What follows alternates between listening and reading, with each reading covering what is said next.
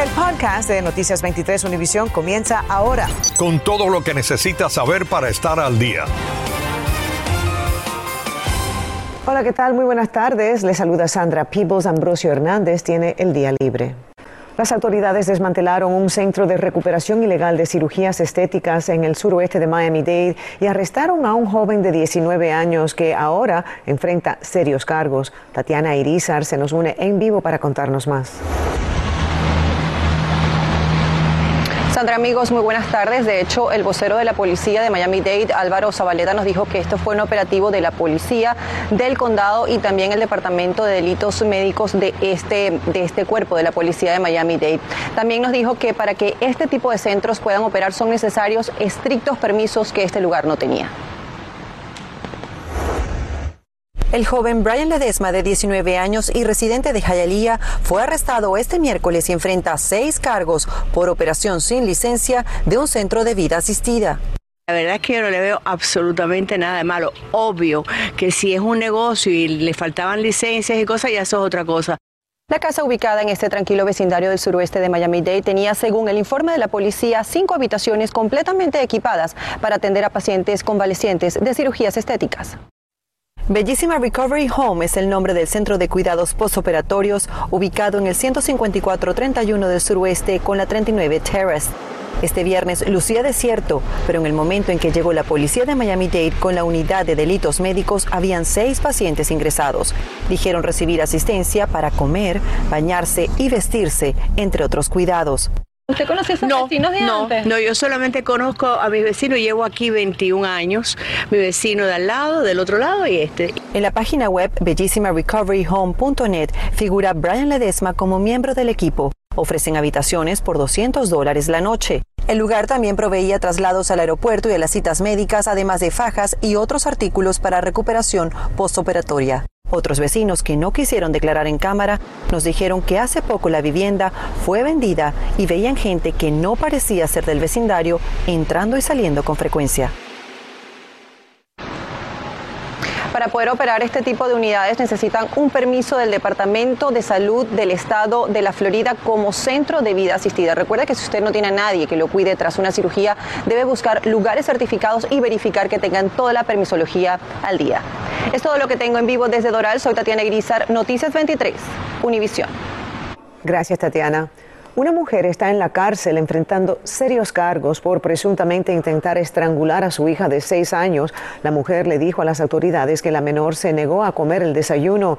Esta es la tercera madre en una semana involucrada con agresiones a los hijos. René Anciani nos cuenta. El informe del arresto es alarmante. Dice que Sofía Valeria Vilches, de 33 años, se le fue encima a la niña cuando le daba unos huevos de desayuno el pasado miércoles y le rasguñó la cara al no querer comer. Señala que luego la intentó estrangular con las dos manos alrededor del cuello mientras la niña lloraba. probablemente esté pasando por una, eh, un trastorno de salud mental, un trastorno psicótico. No sabemos exactamente si es que no fue tratada. El incidente ocurrió en el centro de acogida de mujeres Lotus House, donde se encontraba la madre y la niña. Trabajadoras del lugar dijeron a las autoridades que la mujer acusada tiene antecedentes de pensamientos suicidas y que cumplía con los criterios de la ley Baker. ¿Qué significa eso? Bueno, la ley Baker es una ley de salud mental que está vigente en la Florida. Mediante la misma se puede eh, realizar una eh, internación involuntaria. Esa internación tiene el objetivo de revisar a la persona que está en una situación de emergencia. Según el informe, la niña habría dicho que su madre de pronto se molestaba sin razón y la golpeaba. Los detectives tomaron las declaraciones de quienes estaban en la organización cuando todo pasó y explican que corroboraron las versiones de los testigos con las cámaras de seguridad. Este es el tercer caso que surge en una semana de madres que han matado o maltratado a sus hijos. Si nota comportamientos violentos en alguien en su entorno, no lo deje pasar, actúe. Llamar al médico eh, primario. El médico primario puede derivar a un psicólogo o a un psiquiatra. Si conocemos un psiquiatra en la familia o amistad, llamarlo inmediatamente. Tal es el caso de Delanis Hernández Álvarez, quien enfrenta cargos por presuntamente matar a sus dos hijos, y Odette Josind, acusada de terminar con la vida también de sus dos hijos. Sofía Valeria Vilches enfrenta cargos de abuso infantil y de agresión doméstica por estrangulación. Ahora su niña de seis años está bajo la custodia del Departamento de Niños y familia. Desde la cárcel de TGK, Reina Anciani, Noticias 23, Univisión. Esta tarde está libre tras pagar una fianza Jonathan Ramos, a quien arrestaron ayer durante el juego de apertura de los Marlins en la pequeña Habana.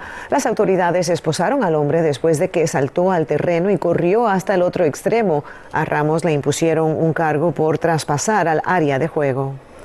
Dos estudiantes continúan bajo evaluación en un hospital después de que anoche seis jóvenes se sintieron intoxicados cuando asistían al baile militar de Air Force JROTC en el Signature Grand de Davie. Algunos reportaron sentirse mareados y con deseos de vomitar. Otros estudiantes dijeron que vieron a uno con convulsiones. La policía no ha revelado información sobre la condición de los seis estudiantes, mientras que la investigación sobre el incidente continúa. Es Viernes Santo. Dorisel Alvarado está en vivo para informarnos.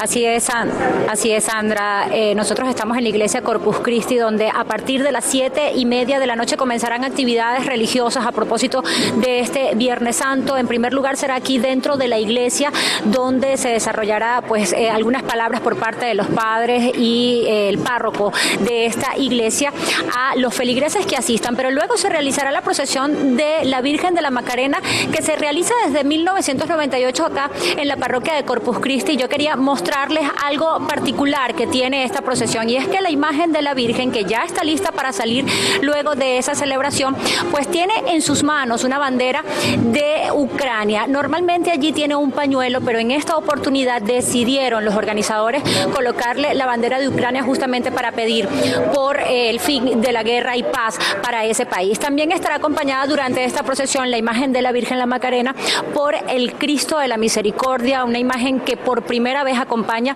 a esta procesión que se realizará, como les decía, luego de las siete y media de la noche y recorrerá al menos unas tres cuadras alrededor de la iglesia por acá, por Alapata. Pero más temprano, el arzobispo de Miami hablaba acerca de la importancia que tiene este Viernes Santo para los católicos.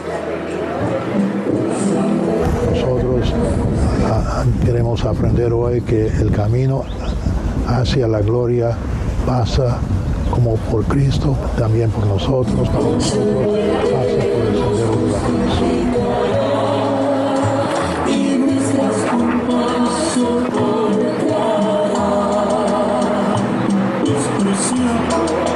Bien, y ahora estamos fuera de la iglesia porque también quería mostrarle la alfombra que fue diseñada, justamente se realiza hoy Viernes Santo y que fue diseñada durante la tarde del día de hoy bajo esta tradición guatemalteca. Sobre esta alfombra pues recorrerá esta eh, procesión que partirá desde acá, desde la iglesia Corpus Christi. Por supuesto los detalles estaremos ampliándolo a través de nuestras pantallas. Volvemos con ustedes. Infórmate de los principales hechos del día. En el podcast de Noticias 23, Univisión. Según la organización Prisoners Defenders, en Cuba hay 1.027 presos políticos. De ellos, 894 están tras las rejas por participar en las protestas del 11 de julio. Al menos 120 son mujeres, 32 son menores de edad. Entre tanto, el Departamento de Estado publicó un nuevo informe sobre lo que ocurre en Cuba utilizando testimonios y documentos obtenidos por familiares, activistas y organizaciones de derechos humanos. Jenny Padura nos tiene ese reporte. Desapariciones forzadas, torturas de activistas políticos y homicidios ilegítimos forman parte del reporte anual del Departamento de Estado de Estados Unidos sobre el régimen cubano. Hemos visto un aumento en las detenciones arbitrarias por parte de estos gobiernos para tratar de ganar terreno y usarlos en negociaciones. Yo no pido para mi país una invasión, yo no pido para mi país que otro se muera por mí, pero sí pido que no nos aguanten las manos a nosotros que no sean complacientes con la dictadura. El informe además señala problemas importantes de derechos humanos y represión sistemática y violenta por el gobierno de Miguel Díaz Canel, especialmente contra los que salieron a la calle el 11 de julio. Establece la propuesta irrefutable para que la Unión Europea termine el acuerdo de cooperación con la dictadura castrista. El régimen dice haber procesado a más de 700 personas, incluyendo menores de edad. Sin embargo, grupos de activistas han documentado más de 1.400 arrestos. Una de las peores violaciones de los derechos humanos eh, casi pasa desapercibida y es el desgarramiento familiar, eh, el éxodo masivo eso es una violación de la dictadura, eso no existía antes de esta dictadura. Y mientras el gobierno cubano continúa dictando sentencias, la represión en Cuba arrecia. Ya suman cuatro damas de blanco en prisión. Siempre ha sido una represión muy fuerte por parte de esta dictadura, pero en estos meses ha sido muy fuerte. Tan fuerte que también han mandado a prisión a la dama de blanco de Matanza, Tania Chavarría una mujer muy valiente que también tiene a su esposo preso. El Departamento de Estado también dijo que debido a la autocensura muchos periodistas extranjeros no publican historias sobre violaciones de los derechos humanos en Cuba. Jenny Padura, Noticias 23, Univisión. Familiares y allegados se reunieron en Nicaragua para expresar sus respetos finales a Gabriela Espinosa de ese país, que murió cuando intentaba cruzar el río Bravo entre México y Estados Unidos. El río arrastró el cuerpo de la mujer hasta la orilla mexicana en la ciudad de Piedras Negras a finales de marzo. Una mujer contratada para cuidar a una señora mayor está acusada junto a su esposo de defraudar a la anciana por más de 100 mil dólares. Los familiares se dieron cuenta por una advertencia del asesor financiero de la víctima. María Alesia Sosa se nos une con toda la información. Hola, ¿qué tal? Muy buenas tardes. Efectivamente, ocurrió entre agosto y septiembre del año pasado, pero la Fiscalía dio a conocer el caso esta semana luego del arresto de estas dos personas que se aprovecharon de una persona indefensa para cometer sus fechorías. Evelyn López de Hernández y Yuri Hernández, ambos de 45 años, están detenidos en la cárcel TGK acusados de varios delitos luego de que los detectives descubrieran que le habían sacado dinero a María Elena García, una señora de 69 años ciega y con demencia, a la que la mujer de la pareja debía cuidar. Más de 136 mil aproximadamente dólares le robaron a la víctima. Familiares de la víctima que viven en Carolina del Norte notificaron a la policía después de que el asesor de inversiones de García los llamara preocupado. El asesor les dijo que la víctima le pidió retirar 40 mil dólares de su cuenta de inversión. Les contó que escuchó la voz de una mujer de fondo dándole instrucciones a la anciana sobre qué decir y cómo responder a sus preguntas. Vecinos de los acusados se llevaron una sorpresa. Nunca les he visto grandes cosas, digamos. Él siempre está trabajando y ella también. Los familiares viajaron a Miami y encontraron a García desorientada y sin comida en la casa. La policía encontró pruebas del fraude y maltrato. Ahora la pareja enfrenta cargos de explotación a un anciano, robo y fraude organizado. Cuando uno ya tiene un familiar que está en la, está en la tercera edad, que está vulnerable, asignar a una persona en la familia que se encargue de las cuestiones financieras, que se encargue de las cosas privadas. Y antes de meter a alguna persona a trabajar en su casa, pídale los antecedentes penales. Esa persona solo tiene que venir aquí a la policía de Miami-Dade y comprar esta planilla por 5 dólares. Allí le entregarán la información y le dirá si la persona ha cometido algún delito. También se recomienda crear normas o estructura para sacar dinero. Por decir más de 3 mil dólares se necesita una segunda persona, la autorización de una segunda persona en la familia. Hay que tener mucho cuidado. La verdad es que no tenemos información de cuánto tiempo llevaba esta persona trabajando para esa familia. Pudimos conocer a través de los vecinos que tienen una hija menor de edad y que ahora está en manos de su abuela materna. En la cárcel TGK, María Alesia Sosa, Noticias 23, Univisión. Bienvenidos a la información deportiva. El estreno en casa de los Marlins en este 2022 no pudo ser mejor. Un Lotipo Park desbordado de fanáticos, un Sandy Alcántara que estuvo enorme, una ofensiva que despertó a la hora buena, un relevo que sacó la cara en los finales y una defensa que hizo el doble play de una noche que le enseñó a los miles de fans que ahí estuvieron que estos Marlins le pueden ganar a cualquiera. 4-3 fue el resultado final, la victoria para Sandy, su primera de la temporada, el salvamento para Bender y la felicidad para todos en Miami. Hoy volvemos a la carga a las 7 de la tarde buscando la tercera victoria de la temporada con el venezolano Pablo López en la lomita. El Miami Heat continúa esperando por su rival para la primera ronda de los playoffs que comienza este domingo 17 de abril en el FTS Arena del Downtown. Líder absoluto de la conferencia del Este, Miami aseguró jugar contra el octavo lugar de la tabla de posiciones que saldrá del partido que celebrarán hoy los Cavaliers y los Atlanta Hawks en Cleveland a las 7 y 30 de la tarde. El Heat había asegurado la cima del Este hace justo una semana en el penúltimo juego de la temporada con una victoria frente a los Hawks en el FTS Arena. Ernesto Clavelo, Deportes 23. El fabricante Ray Wellness está retirando del mercado sus cápsulas Ray Prenatal y Ray Immunity debido a que los frascos no son a prueba de niños, por lo que representa un peligro de intoxicación para los menores. Ambos productos se vendieron en frascos de 60 cápsulas. Se recomienda comunicarse con Ray Wellness o el lugar donde lo compró para un reembolso completo.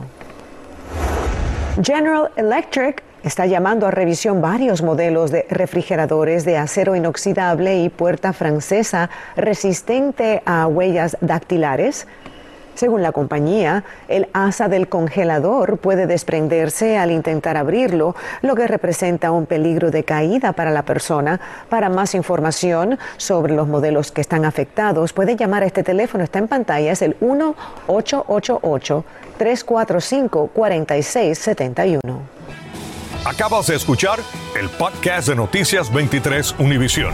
Puedes descubrir lo mejor de los podcasts de Univisión en la aplicación de Euforia o en univision.com diagonal podcasts.